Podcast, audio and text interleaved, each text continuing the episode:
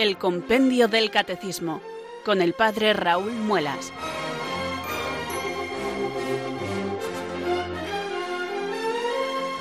Muy buenas tardes queridos oyentes de Radio María, son las 4, las 3 en Canarias. Aquí comienza una nueva edición del Compendio del Catecismo. Reciban desde Talavera de la Reina un saludo muy cordial del Padre Raúl Muelas que un día más les habla desde estos micrófonos de Radio María, la radio de la Virgen, la fuerza de la esperanza. Sed todos bienvenidos.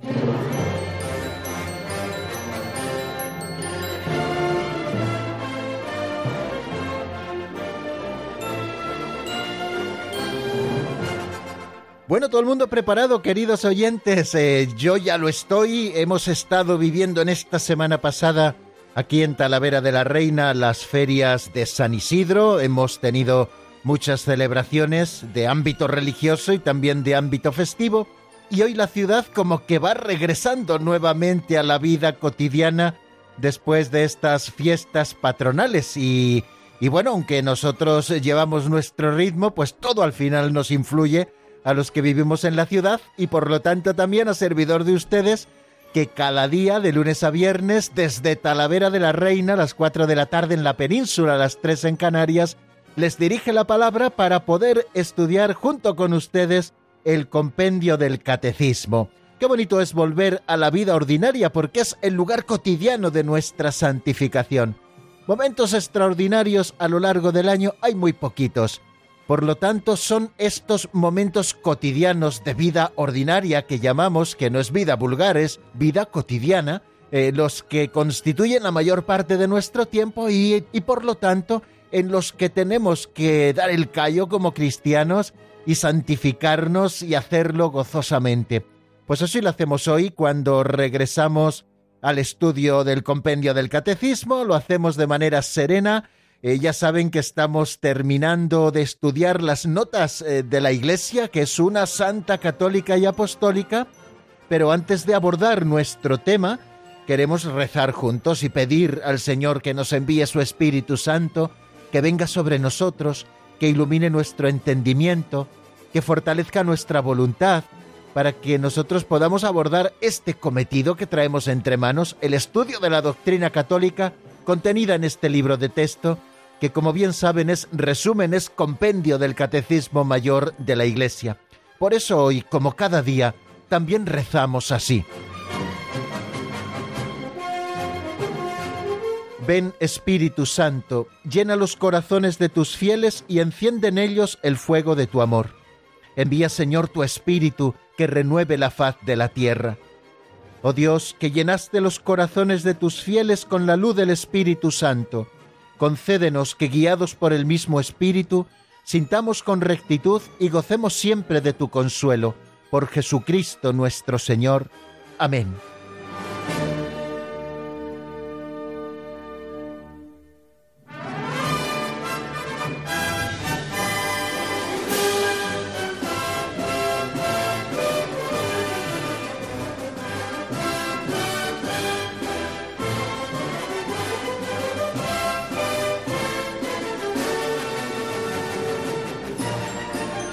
Y después de nuestra oración, que espero que haya sido devota y confiada, así ha de ser siempre eh, la oración, la definimos eh, como olvido de lo creado, memoria del Creador, atención a lo interior y estarse amando al amado. Eh, qué bonito es el cumplir estos cuatro pasos de, de nuestra oración, aunque sea una oración sencilla, ¿no? Que por un momento dejemos de lado las cosas creadas, hagamos memoria del Creador, atendamos a lo interior y estemos amando al amado. Así hemos querido elevar, queridos amigos, esta oración al Espíritu Santo con la que comenzamos cada día. Y después de la oración, como bien conocen los oyentes habituales y los oyentes nuevos, así se lo digo, pues después de la oración tenemos una pincelada de sabiduría. Pretenden ser pequeñas catequesis muy sencillas, prácticas de algunos aspectos concretos de la vida cristiana, unos más importantes, otros menos. Lo hacemos no de una manera sistemática, sino según van saliendo, y tomamos prestadas del libro así titulado Pinceladas de Sabiduría de don Justo López Melús, estas pequeñas historietas que luego nos dan pie para poder hacer nuestras reflexiones sencillas. Casi siempre las hago yo, de vez en cuando invitamos también a algún sacerdote, hasta ahora lo hemos hecho así alguna vez, también invitaremos a algún religioso o algún seglar, pero bueno, hoy seré yo también quien les haga esta reflexión a propósito de la pincelada que se titula Cuida bien este día. Vamos a escucharla en la voz de Alberto.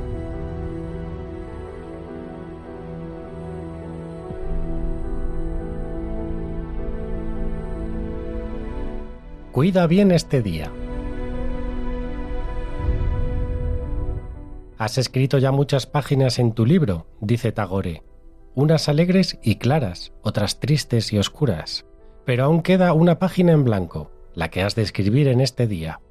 Piensa y procura que esta sea la página más bella. Cada mañana, al despertar, recuerda que aún has de llenar la mejor de tus páginas, la que quieres dejar en el libro que estás escribiendo con tu vida. Piensa que siempre te falta por escribir la página más bella. Cuida bien este día, se lee en un libro de sánscrito. En su transcurso se encierran todas las posibilidades de tu existencia. El día de ayer no es sino un sueño y el de mañana es solo una visión. Pero un hoy bien empleado hace de cada ayer un sueño de felicidad y de cada mañana una visión de esperanza. Cuida bien este día.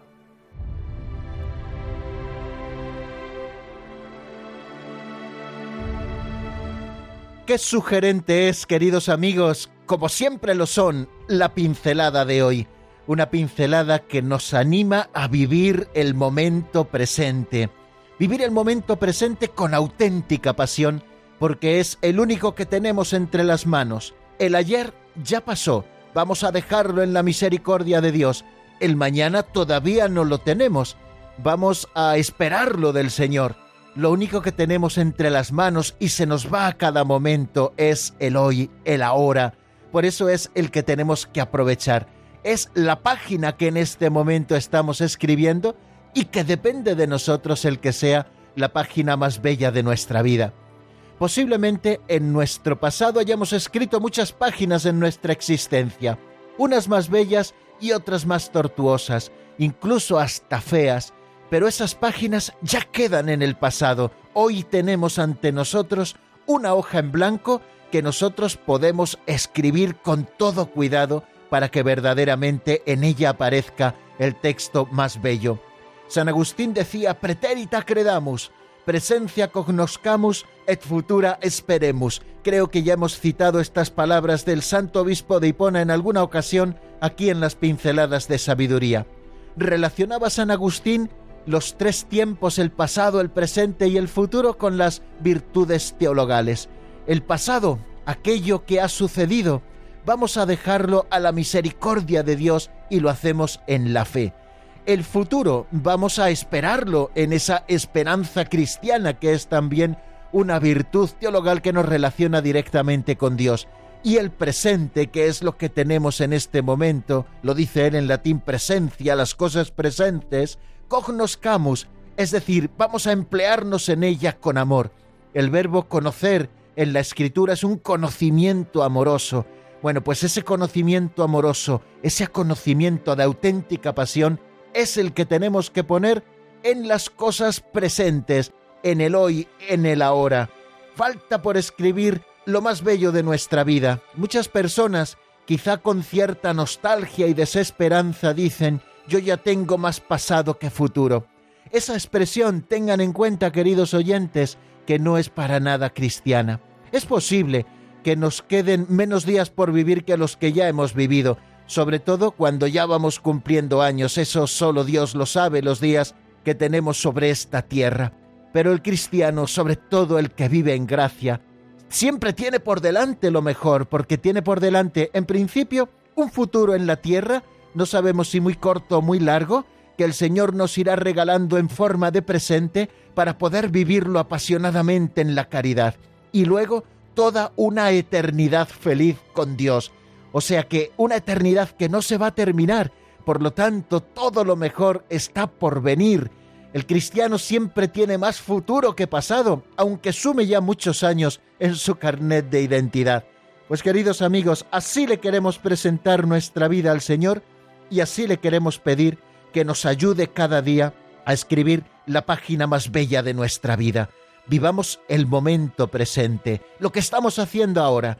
Si yo ahora que estoy hablando por estos micrófonos de Radio María y explicando el compendio del catecismo estuviera ya pensando en lo que tengo que hacer cuando termine el programa, pues ni disfrutaría de lo que estoy haciendo ahora, ni disfrutaré luego cuando llegue ese momento de lo que tenga que hacer después, porque siempre tendré la pega de que no he aprovechado lo anterior.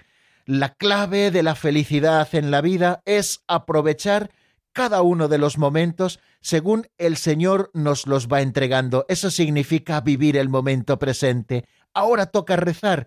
Reza como el más piadoso de todos. Luego toca divertirse. Pues diviértete sanamente y sé el más divertido de todos.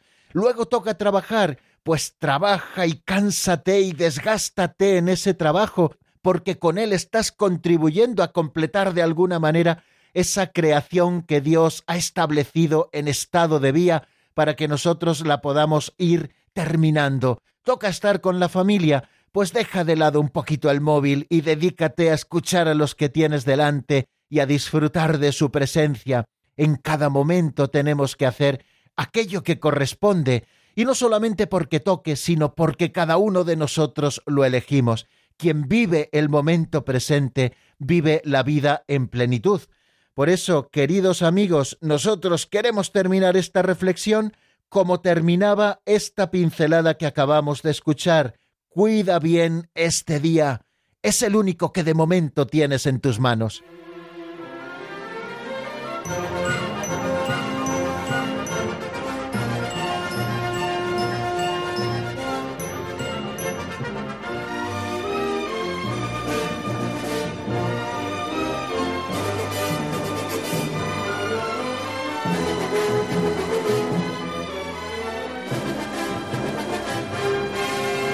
Seguimos adelante, queridos amigos, en la sintonía de Radio María. Esto es el Compendio del Catecismo, un programa diario, los días laborables, de lunes a viernes, que les acompaña de 4 a 5 en la península, de 3 a 4 en Canarias y a la hora que ustedes quieran en los podcasts de Radio María, puesto que todos estos programas los pueden encontrar en www.radiomaria.es. Allí encuentran una sección de podcasts que son los archivos que se graban y luego se pueden descargar y pueden escuchar las veces que quieran este programa o los programas que más les hayan gustado de Radio María. Bueno, pues todos los días, ya les digo, abordamos este estudio del compendio del catecismo y después de nuestra catequesis práctica, a propósito de esa reflexión que hacemos con las pinceladas de sabiduría, nos disponemos a repasar lo que hemos visto en nuestro último programa. Por aquello de situar todo bien en su contexto, les diré que estamos en un artículo del credo que dice creo en la Santa Iglesia Católica. El credo está dividido como en tres partes. Una primera parte donde se nos habla especialmente del Padre, una segunda parte que tiene seis artículos donde se nos habla especialmente del Hijo de Jesucristo, que ya hemos estudiado, y una tercera parte en la que se nos habla del Espíritu Santo y del desarrollo de su obra. Nosotros ya hemos estudiado el Espíritu Santo y estamos viendo el desarrollo de su obra. Y el primer artículo que nos habla del desarrollo de la obra del Espíritu Santo es efectivamente este que hace alusión a la Iglesia Católica. Creo en la Santa Iglesia Católica. Hemos estudiado lo que significa la palabra Iglesia, las imágenes de la Iglesia, cuál es el origen y la consumación de la Iglesia, qué significa que ésta es instrumento universal de salvación, Hemos visto tres imágenes también a lo largo de estas semanas últimas que nos hacen comprender preciosamente lo que es la Iglesia, que es pueblo de Dios, que es cuerpo de Cristo, que es templo del Espíritu Santo.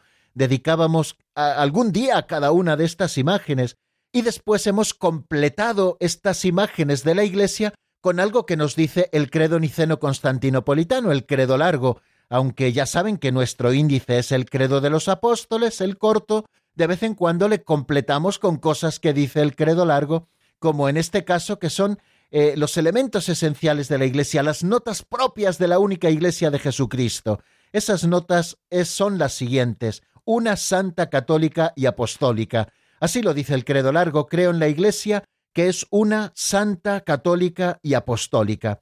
Y a propósito de cada una de estas notas nos hemos ido entreteniendo para explicarlas todas lo mejor posible, tal y como nos lo presentan estos números del compendio del catecismo, y así poquito a poco llegamos al número 174, que fue el último que estudiamos en el programa pasado. Se pregunta por qué la Iglesia es apostólica. Como ven, al estudiar estas notas de la Iglesia, una santa católica, pues comenzamos a estudiar la última de ellas, que es que la Iglesia es apostólica. Y nos preguntamos con ese número por qué la Iglesia es apostólica. Vamos a tratar de entender por qué decimos que la Iglesia es apostólica también. Bueno, nos dice el 174 de una manera muy clara, así lo leímos y así pueden ustedes leerlo si lo tienen delante, que la Iglesia es apostólica por su origen, ya que fue construida sobre el fundamento de los apóstoles, tal y como nos recuerda la propia palabra de Dios en la carta a los Efesios capítulo 2 versículo 20. O sea que la Iglesia es apostólica por su origen, pero también continúa diciéndonos que la Iglesia es apostólica por su enseñanza, que es la misma de los apóstoles. Y continúa ese número 174 del compendio diciendo que la Iglesia es apostólica por su estructura, en cuanto es instruida, santificada y gobernada hasta la vuelta de Cristo por los apóstoles, gracias a sus sucesores los obispos, en comunión con el sucesor de Pedro. O sea que cuando nosotros afirmamos que la única iglesia de Jesucristo es apostólica, estamos refiriendo esta expresión a tres cosas muy concretas, tres razones por las cuales la Iglesia única es apostólica. La primera es por su origen, porque fue constituida, fue construida sobre el fundamento de los apóstoles, igual que el pueblo de Israel, el antiguo pueblo de la alianza, fue constituido sobre las doce tribus de Israel, encabezadas cada una de ellas por uno de los hijos de Jacob, pues así el nuevo pueblo de Dios, instituido como pueblo de la eterna y nueva alianza, ha sido instituida, construida sobre el fundamento de los apóstoles. Así nos lo dice San Pablo en la carta a los Efesios 2.20. Recuerden quiénes son los apóstoles, aquellos a los que Cristo eligió para que estuvieran con él y para enviarlos a predicar. Ya lo estudiaremos también un poquito más en el número siguiente. Jesucristo bajó del monte, nos dice el Evangelio, llamó a los que quiso. El Evangelio además hace una lista de los doce a los que él llamó para que fueran los apóstoles de Cristo.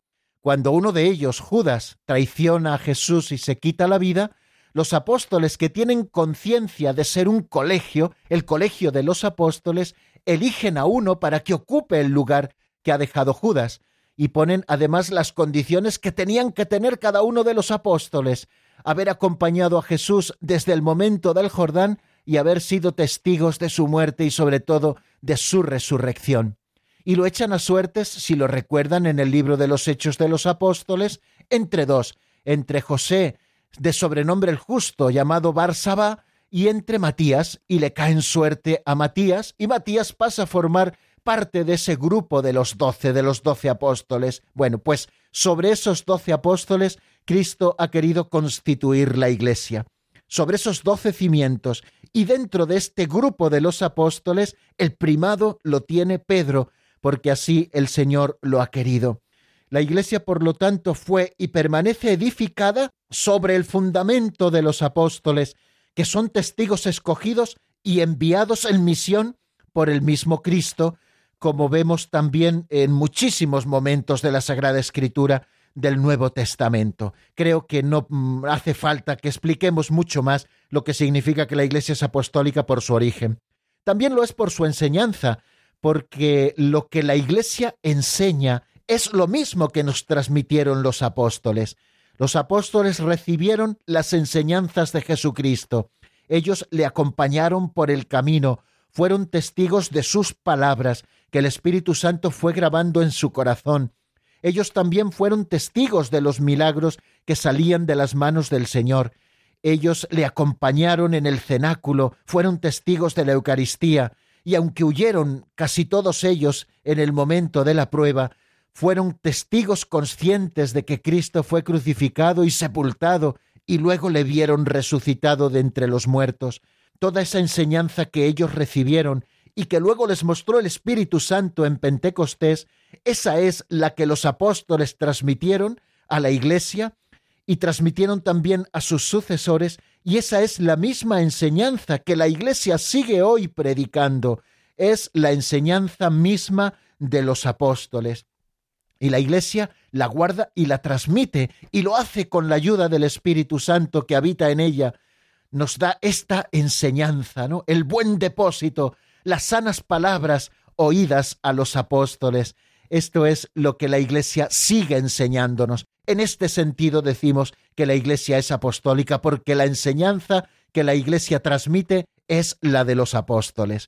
Y decimos, por último, y esto es lo que veíamos en nuestro último programa, que la Iglesia es también apostólica por su estructura, porque sigue siendo enseñada, sigue siendo santificada y sigue siendo dirigida por los apóstoles, y así será hasta la vuelta de Cristo. Eh, los apóstoles ya murieron en su momento, ¿no? Nosotros celebramos que los apóstoles ya pasaron a la mejor vida, que es la vida del cielo. Entonces, ¿cómo puede ser esto de que la Iglesia sigue siendo enseñada, santificada y dirigida por los apóstoles hasta la vuelta de Cristo? Pues gracias a aquellos que les han sucedido en su ministerio pastoral, el colegio de los obispos, que sucede al colegio apostólico, ¿no? Y a los obispos eh, les asisten los presbíteros y también, como no, el sucesor de Pedro y sumo pastor de la Iglesia Universal. Estas son palabras, esta última idea que les estoy refiriendo, la encontramos en el decreto adyentes del Concilio Vaticano II en el número 5. Hoy el Señor sigue instruyendo a través de los apóstoles, mejor dicho, de sus sucesores, él sigue así instruyendo a su iglesia el Señor y santificándola a través de la celebración de los sacramentos, de los sucesores de los apóstoles y de aquellos que colaboramos con ellos en el ministerio de la santificación de la iglesia. Y sigue siendo la iglesia gobernada por Pedro y por los apóstoles en el sucesor de Pedro y en los sucesores del colegio apostólico que son los obispos, y así será hasta la vuelta de nuestro Señor Jesucristo, ¿no? Los obispos, en comunión con el sucesor de Pedro, siguen instruyendo, santificando y gobernando a la Iglesia. Un texto recordábamos del misal romano, el prefacio de los apóstoles, el primer prefacio, dice lo siguiente, porque no abandonas nunca a tu rebaño, sino que por medio de los santos pastores lo proteges y conservas, y quieres que tenga siempre por guía la palabra de aquellos mismos pastores a quienes tu Hijo dio la misión de anunciar el Evangelio. Qué palabras tan consoladoras, queridos amigos, las que escuchamos en este número 174, que ya estuvimos estudiando en nuestro último programa y que nos recuerda las razones por las cuales la Iglesia es apostólica. Pero no nos vamos a detener aquí, seguiremos estudiando alguna cosa más referida con esta nota, la apostolicidad de la Iglesia.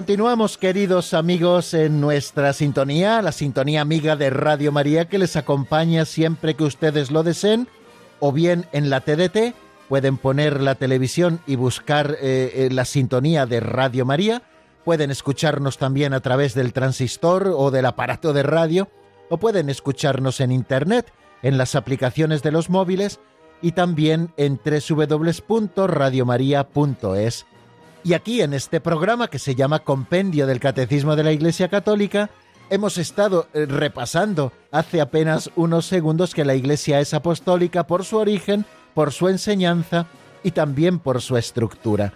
Estamos haciendo referencia constante a los apóstoles. Precisamente porque estamos haciendo referencia constante a los apóstoles, que son los que dan a la Iglesia la nota de la apostolicidad, se pregunta el número 175, que es el primero que vamos a estudiar, ¿en qué consiste la misión de los apóstoles? hemos dicho quiénes son los apóstoles y vamos a ver en qué consiste la misión de los apóstoles. Primero lo escuchamos en la voz de Marta Jara.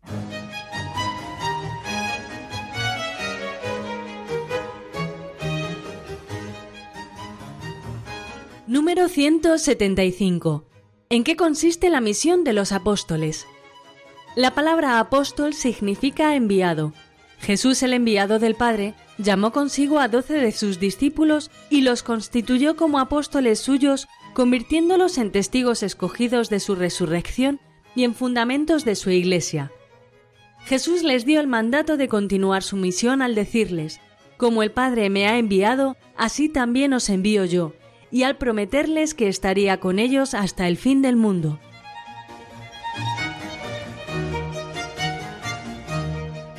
Bien amigos, acabamos de escuchar lo que nos dice este número 175.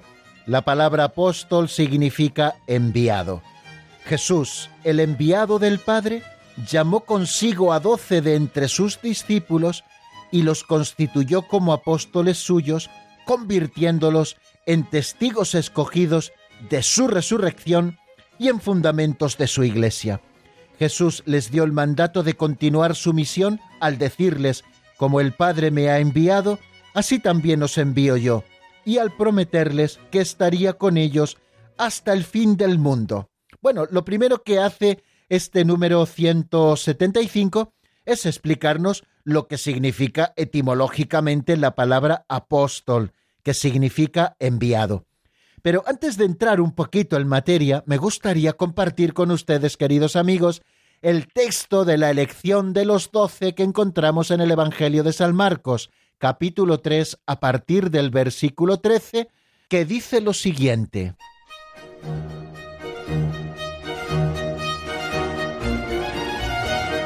Jesús subió al monte, llamó a los que quiso y se fueron con él e instituyó doce para que estuvieran con él y para enviarlos a predicar, y que tuvieran autoridad para expulsar a los demonios. Simón, a quien puso el nombre de Pedro, Santiago el de Cebedeo, y Juan, el hermano de Santiago, a quienes puso el nombre de Boanerges, es decir, los hijos del trueno, Andrés, Felipe, Bartolomé, Mateo, Tomás, Santiago el de Alfeo, Tadeo, Simón el de Caná y Judas Iscariote el que lo entregó.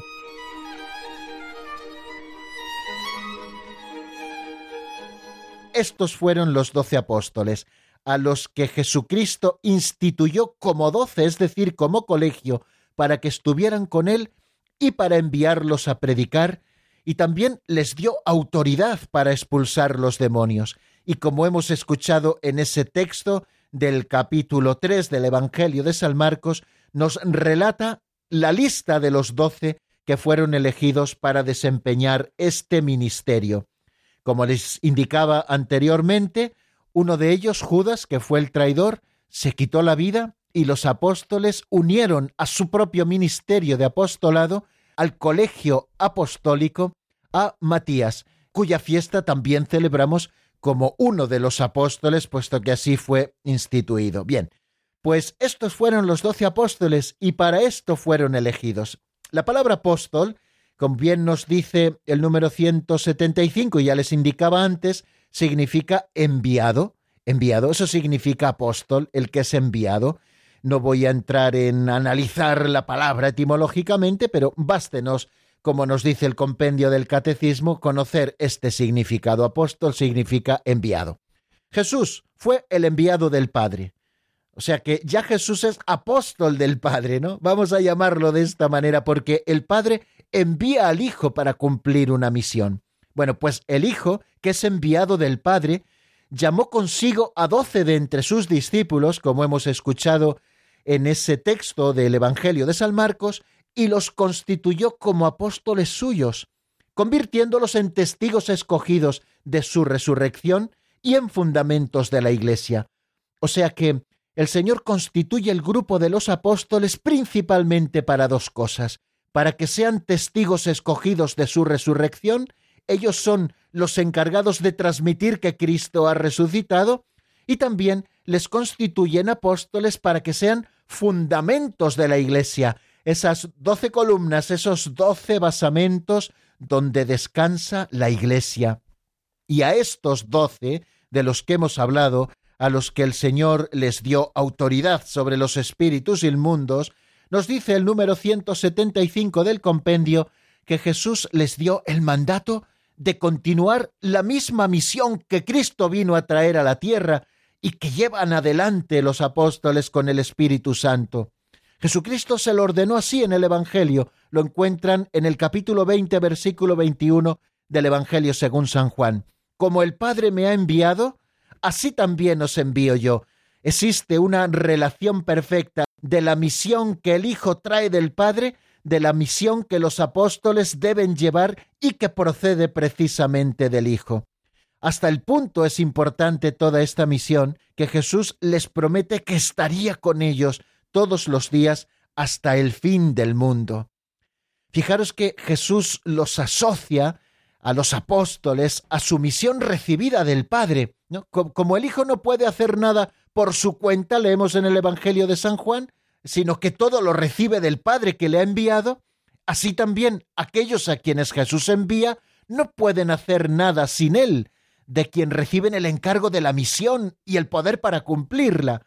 Los apóstoles de Cristo saben, por tanto, que están calificados por Dios como ministros de una nueva alianza, ministros de Dios, embajadores de Cristo, servidores de Cristo y administradores de los misterios de Dios. Qué número tan profundo este que les acabo de leer y comentar y que encontramos en el 859 del Catecismo de la Iglesia Católica, ese que hemos dado en llamar tantas veces el Catecismo Mayor. Bueno, la misión de Cristo es la que transmite a los apóstoles y deben llevarla a cabo igual que Cristo la ha llevado a cabo a través de su vida pública cuando estuvo entre nosotros, en el ámbito en el que Jesús la realizó, que fue en el ámbito de Palestina, en el ámbito de Galilea, Judea y Samaria, bueno, pues ahora los apóstoles tienen que llevarla por el mundo entero. Ellos continúan la misión de Cristo, ¿no? Con esas palabras no las olviden nunca, como el Padre me envió, también yo os envío. Por tanto, el ministerio de los apóstoles es la continuación de la misión de Cristo. Por eso Jesús eh, dice en algún momento también del Evangelio, quien a vosotros os recibe, a mí me recibe, porque ellos son los embajadores de Cristo que los envía, ¿no? Bueno, pues esto es muy bonito poderlo tener a la vista. Y en el encargo que Jesucristo hace a los apóstoles, hay un aspecto que es intransmisible, eh, el de ser testigos elegidos de la resurrección del Señor y el ser los fundamentos de la Iglesia. Ese encargo del cual nos ha hablado, eh, como hemos visto, el número 175 del compendio del Catecismo, eso, ese aspecto es intransmisible. Los apóstoles no pueden transmitir que otros sean testigos elegidos de la resurrección del Señor. Lo fueron ellos que pudieron verle y comer con él y estar con él después de resucitar de entre los muertos, y tampoco pueden dar a otros lo de ser fundamentos de la Iglesia. Solo hay doce fundamentos, que son los doce apóstoles. Pero hay también un aspecto que es permanente y que es transmisible de su misión. Cristo les ha prometido, como, como hemos dicho hace un momento, estar con ellos hasta el fin de los tiempos, Quiere esto decir que, como dice Lumen Gentium en el número 20, esta misión divina confiada por Cristo a los apóstoles tiene que durar hasta el fin del mundo, pues el Evangelio que tienen que transmitir es el principio de toda la vida de la Iglesia. Por eso los apóstoles se preocuparon de instituir sucesores. Y de esos sucesores de los apóstoles son de los que vamos a hablar, si Dios quiere, en nuestro próximo número. Bueno, pues creo que nos ha quedado claro en qué consiste la misión de los apóstoles, qué parte de eso que tienen los apóstoles es intransmisible, e, el de ser testigos de la resurrección, pues fueron ellos y fueron ellos, y el de ser fundamentos de la Iglesia, pero luego la misión no termina con ellos, y esa misión, con toda su fuerza y además con toda la potestad, ellos la transmiten a sus sucesores. Vamos a verlo ahora después en el siguiente número, pero primero yo les propongo que reflexionemos calmadamente sobre lo que acabamos de decir mientras escuchamos un tema titulado Siempre has sido tú de los pioneros de Shostak, que está sacada esta canción del álbum Vita. Escuchamos y después volvemos a seguir estudiando.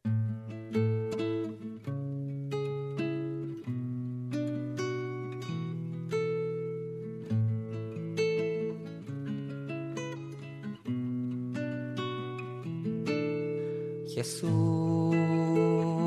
me abriste tu puerta para que entrara contigo y en tu casa deje de ser peregrino.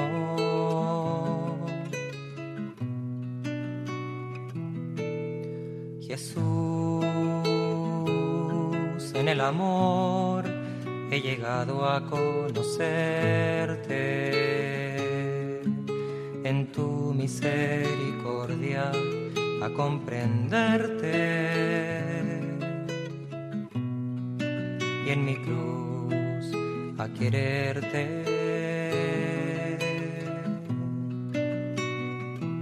Siempre has sido tú quien habló primero, compañero de tantos caminos, tus manos siempre se ofrecieron. Siempre has sido tú quien amó primero quien cargó con mi cruz para ver que no cayera al suelo. Jesús, eres hermano en mi hermano, eres la fuente en el monte, eres quien lleva hacia el Padre, quien vive en el hombre.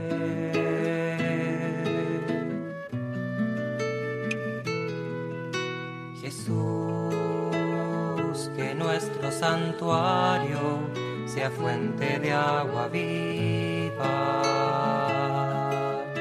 vínculos de amor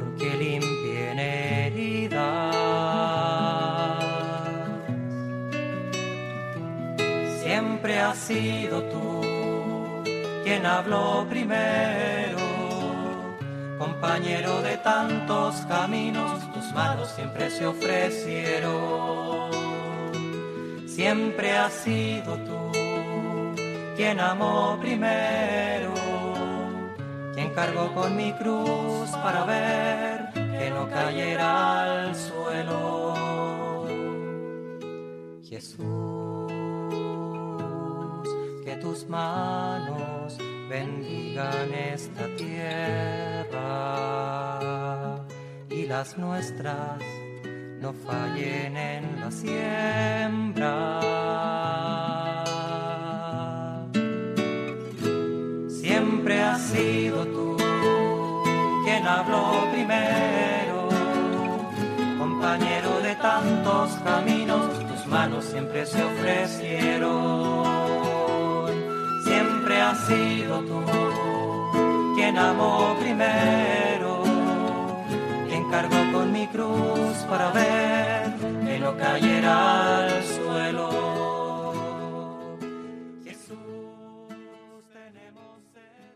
Están escuchando el Compendio del Catecismo con el Padre Raúl Muelas.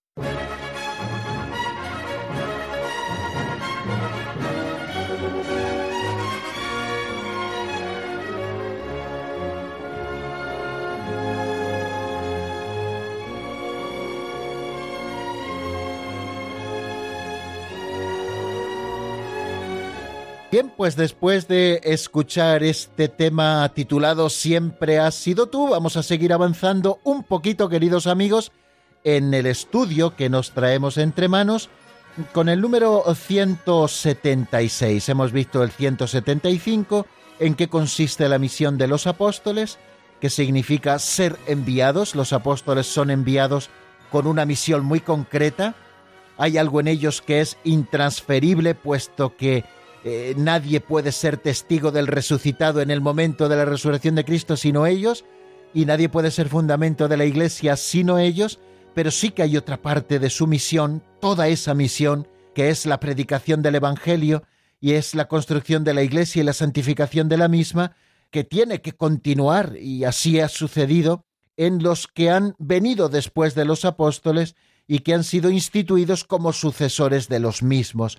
Bueno, pues vamos a acercarnos al número 176, que nos habla precisamente de la sucesión apostólica. Se pregunta qué es la sucesión apostólica. Pues vamos a escucharlo primero en la voz de Marta y después decimos alguna cosita de ello, que seguramente mañana tendremos que volver a repasar y a completar algo más de lo que digamos hoy.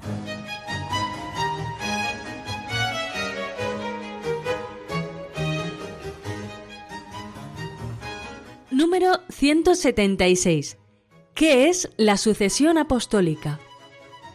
La sucesión apostólica es la transmisión mediante el sacramento del orden de la misión y la potestad de los apóstoles a sus sucesores los obispos.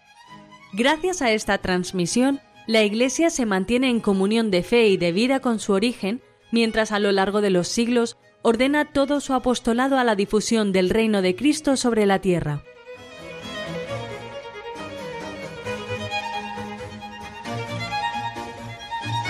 Definición bonita y concisa donde las haya, esta que nos ofrece el número 176 sobre qué es la sucesión apostólica.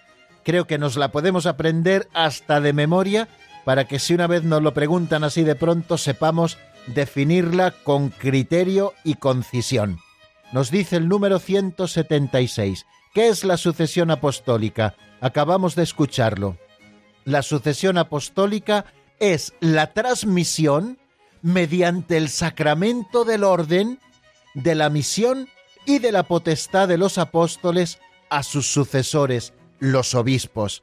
Creo que queda muy claro lo que es la sucesión apostólica. Es la transmisión de una misión y de una potestad, es decir, de unos poderes que los apóstoles tenían porque se las había entregado Cristo, pues es la transmisión de esa misión y de esos poderes a los sucesores de los apóstoles que son los obispos.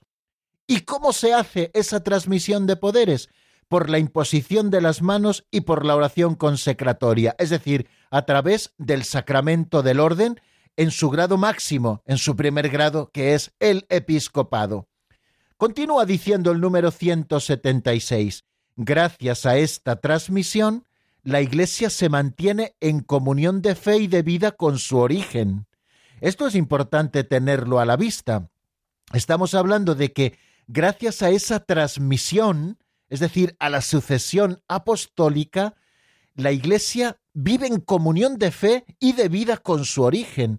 O sea que hablamos de una identidad absoluta entre la Iglesia que hoy peregrina y la que comenzó a peregrinar el día de Pentecostés hay una comunión de fe, creemos lo mismo y hay una comunión de vida también, la vida que nosotros participamos de Dios.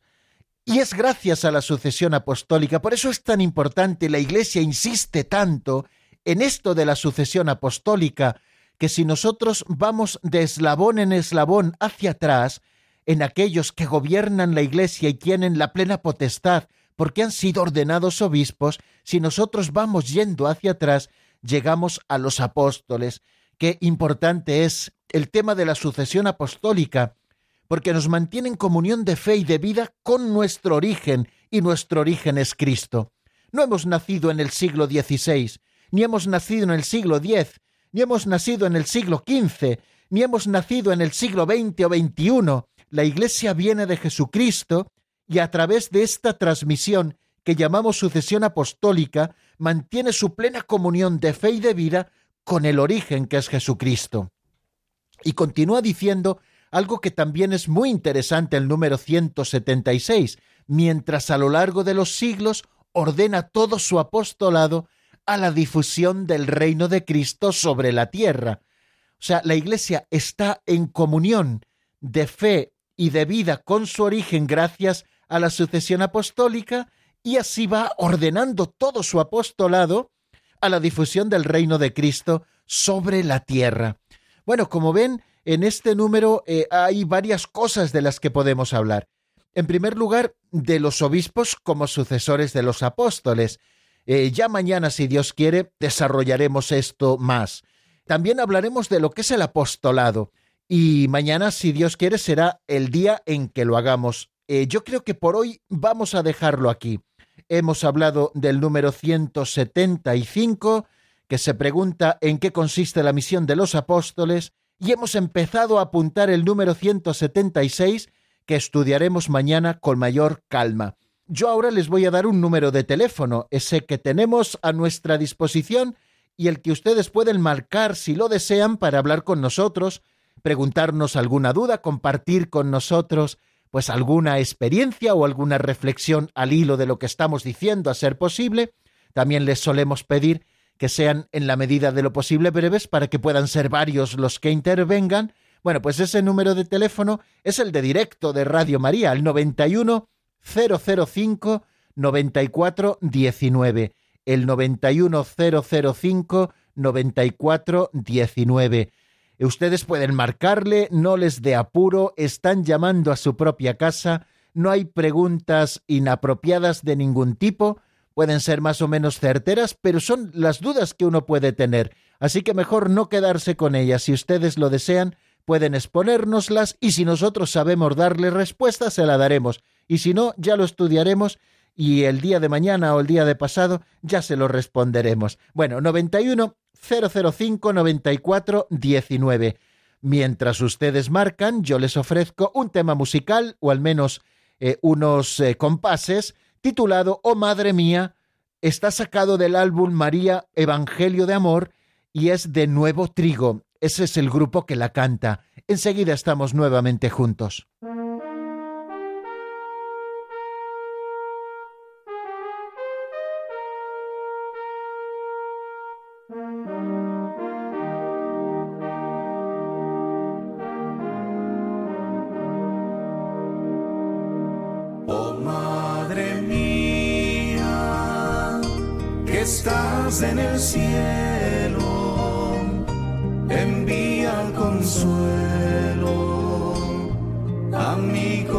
Corazón.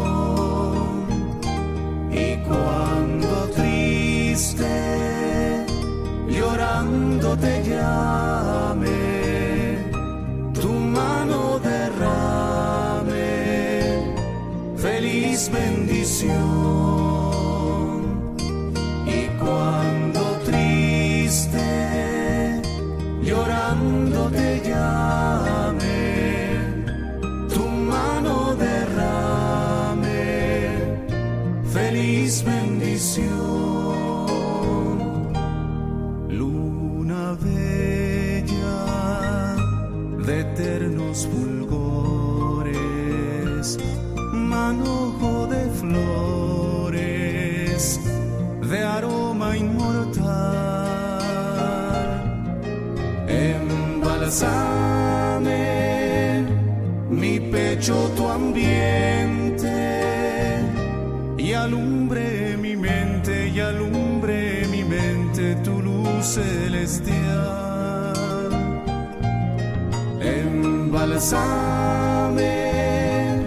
Mi pecho tu ambiente y alumbre mi mente y alumbre mi mente tu luz celestial.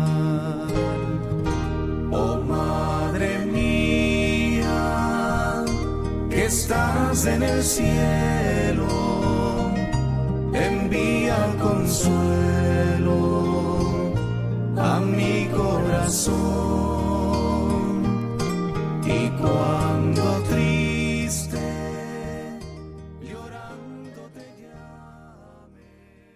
Están escuchando el Compendio del Catecismo con el Padre Raúl Muelas.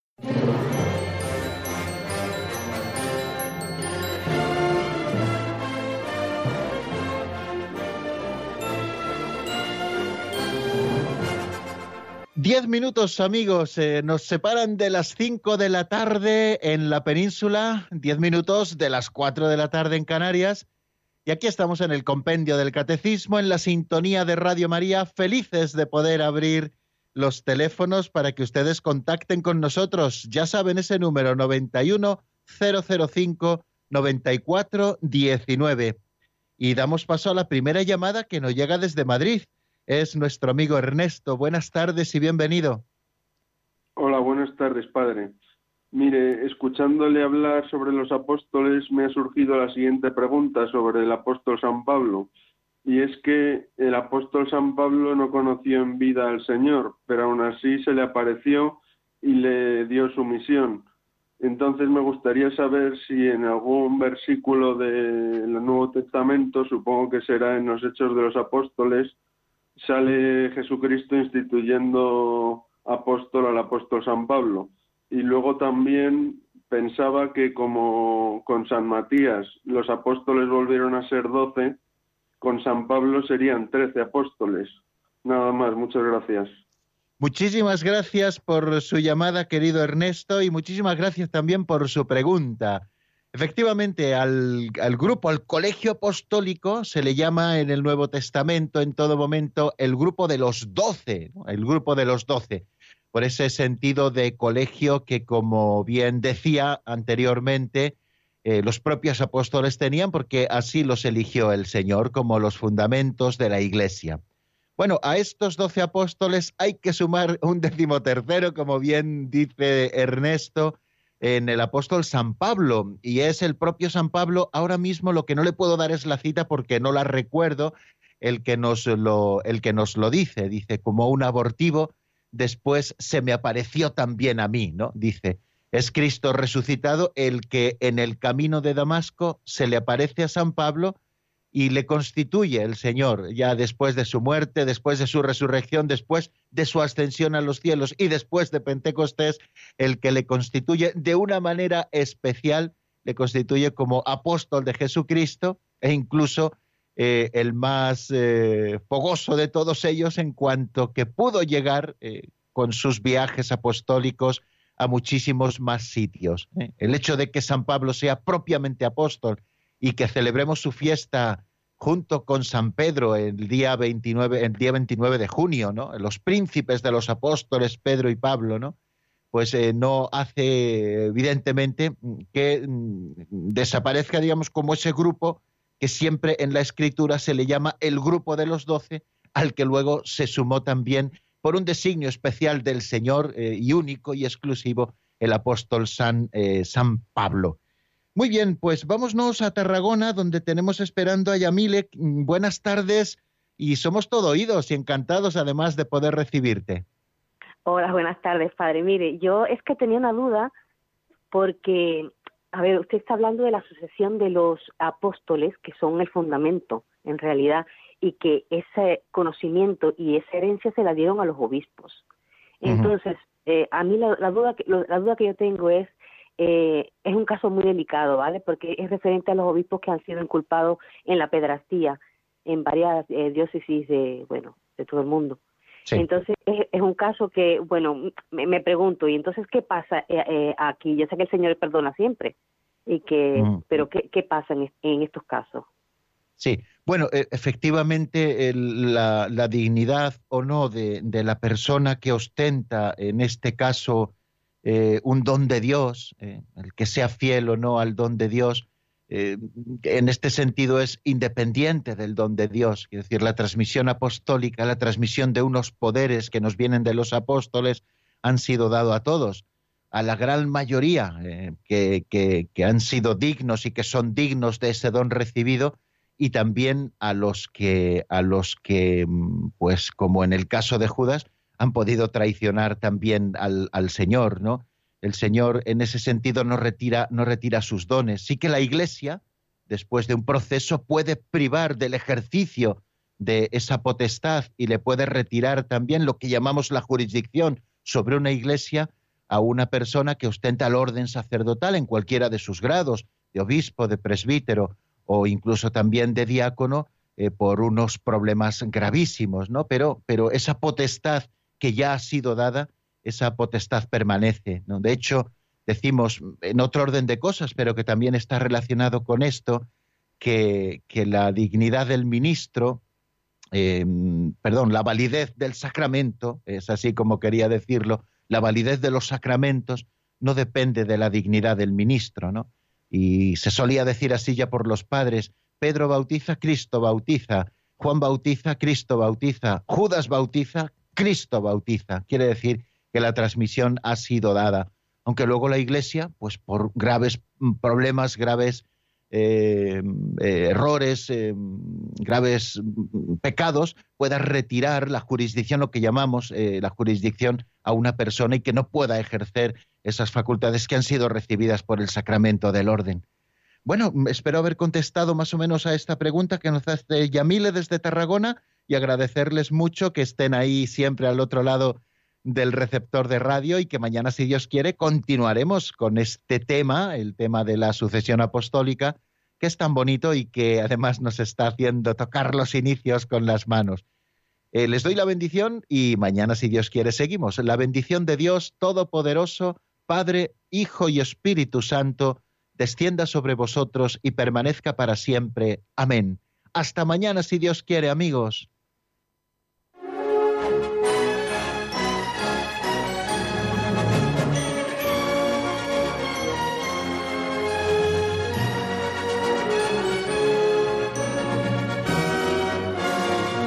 El Compendio del Catecismo con el Padre Raúl Muelas.